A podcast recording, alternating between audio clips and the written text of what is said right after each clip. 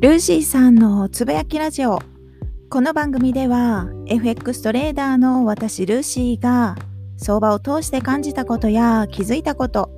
日々のライフスタイルなどについて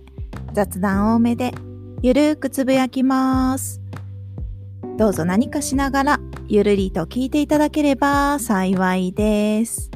今日は4月26日火曜日です。東京のお空は朝から曇り空で午後からはさらにどんよりしてそして夕方には雨が降り出してですね今はめちゃくちゃ風が吹いてます。なかなか強風でビュンビュン風がすごいですね。台風なんじゃないかっていうぐらい強風です。そして今週はポンド円が加工してくれてるので私はショートエントリーがとてもしやすく快適に過ごしております。皆さんはトレードいかがでしょうか？はい。今日はですね、デイトレードという本の一節を深掘り会です。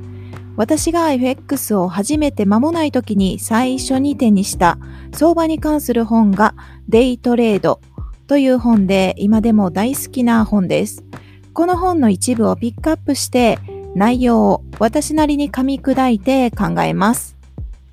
では早速始めましょう。今日は第2章、優れたトレーダーへの精神修行、トレーディング行動を修正する鍵。この章に書かれているタイトルが、認知が現実となる。このタイトルの中に書かれている一部をピックアップしようと思います。では一節を読み上げますね。マーケットは人生を鏡に映したようなものである。人生を成功に導くような要因が、マーケットでも成功をもたらすのは、こうした理由による。人生、あるいは人生における出来事の大半は、我々の認識によるものである。はい。今日はここの一節をピックアップしました。少し噛み砕いて考えてみようと思いますが、私たち人間の人生は自分の認識考えていることとか、思っていること、イメージしていることを映し出して見せる鏡であり、自分が作り上げているもので、そして今後も作り続けていくものですよね。この本にもそのように書いてますし、私自身も全くその通りだと思って日々生活をしています。言い換えると、一つの事象に対して受け取り側で大きく分けると二通りの解釈ができます。同じことが起きたとしても、良くも悪くも捉えることができるっていうことですね。例えば、後ろ向きな認識に関しては、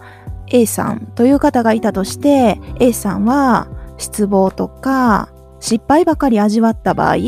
A さんの目に入ってくるものは全て暗くそして否定的に見える可能性は高くなると思います。A さんの今までの絶望とリンクさせてしまうっていう可能性もありますね。逆に前向きな認識。これは A さんにとって失望だと感じることでも、例えば B さんにとっては、なぜ人生はこんなに厳しく険しいものなのか？というように問いかける代わりに、いろんな険しいことはあるけれども、どうしたら今後人生をより良くできるだろうか？そのように捉えて問題を解決していく。そんな感じですかね。絶望ではなく可能性とかチャンスを見続けるっていうことですね。起きたことに対して自らを犠牲者として捉えずに自らをコントロールしてそして自分主体で生きるっていう感じでしょうか。これらが一つの事象における受け取り側の捉え方の違いだと思うんですね。相場の世界も私たちの人生と同じように受け取り側の受け取り方で良くも悪くも方向転換することができる。そのようにこの本に書かれています。今お話ししたのは人生において一つの事象をどう捉えるか。良くも悪くもなるよねっていうお話なんですが、例えば相場においてそれを考えてみると、負けているトレーダーさんは、相場を恐れる存在として、乗り越えないといけないとか、征服しなければいけない。そんな対象としてみて、警告する敵のような存在として位置づけていることが多いそうです。逆に買っているトレーダーさんは、相場は友人である。そのように書かれてます。私たちトレーダーの夢を実現する場所。それが相場であって、利益を奪う敵ではないっていうことですね。むしろ利益をもたらせてくれる。とてもありがたい存在。そんな位置づけでしょうか。日を追うごとに私たちの生活を良くしてくれている場所。そのように位置づけていることが多いそうです。勝者にとっては、この相場っていうのはチャンスと富と、そして繁栄をもたらす友人であって、パートナーでもある。そのように明記されてました。今回ピックアップした一節の中でポイントとなるのは、どんな時も人であっても相場であっても、どんなことであっても相手は鏡。自分を映し出す鏡ということがポイントかなと思います。皆さん絶対感じたことあると思うんですけど、自分が誰かに優しくすれば、大体の場合は優しさが戻ってくることが多いと思います。逆に自分が誰かを厳しく責めたら、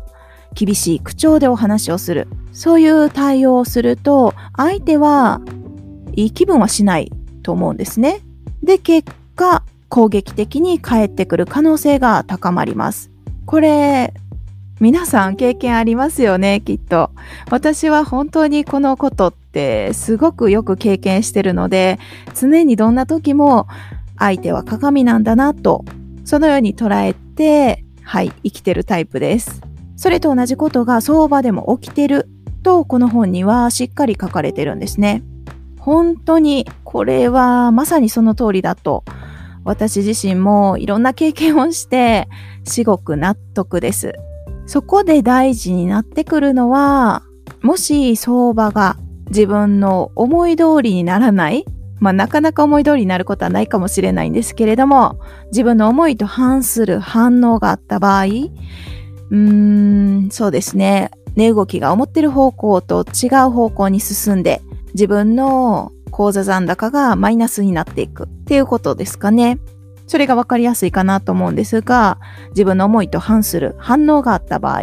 その時にフォーカスすべきは、相場に何か問題があったっていうことではなく、自分の認識に何か問題があったんじゃないかなっていうところですよね。そこをまず一旦は受け入れてみるっていうことで、次へ改善できるきっかけを見つけられると思います。今回もなかなか いつも通り当たり前でしょうって言われそうなことをお話ししてるんですけれども、はい、当たり前なんですよね。その当たり前をどれだけ継続できるかっていうところですよね。心穏やかに落ち着いてる時は確かに相手は鏡だっていう感じで理解できるかもしれないですが、トレード中にね、含み損になって、そして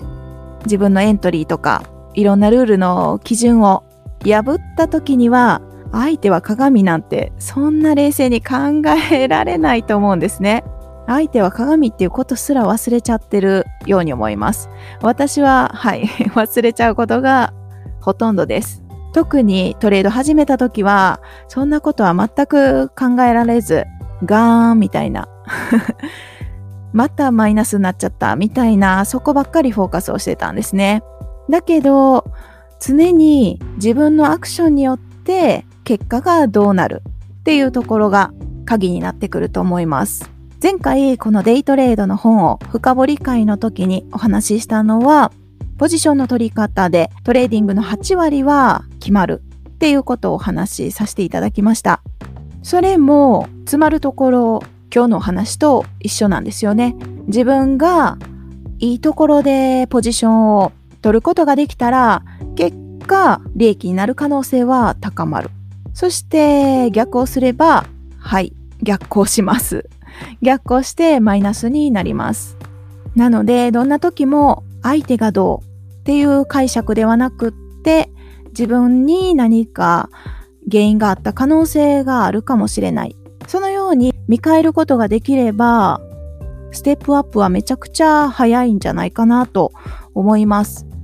これは相場だけじゃなくって本当に人生にも応用できることなのでぜひこの認識が現実となるっていう事実はしっかり受け止めたいなと思いますね。はい。今日は認識が現実となるというタイトルの一節をピックアップしました。皆さんはこの言葉についてどう考えますか？自分なりに噛み砕いて今の自分の行動と照らし合わせてみるとスキルアップできるきっかけが見つかるかもしれません。今日はこの辺で終わります。最後まで聞いていただきありがとうございます。それでは次回の配信でお会いしましょう。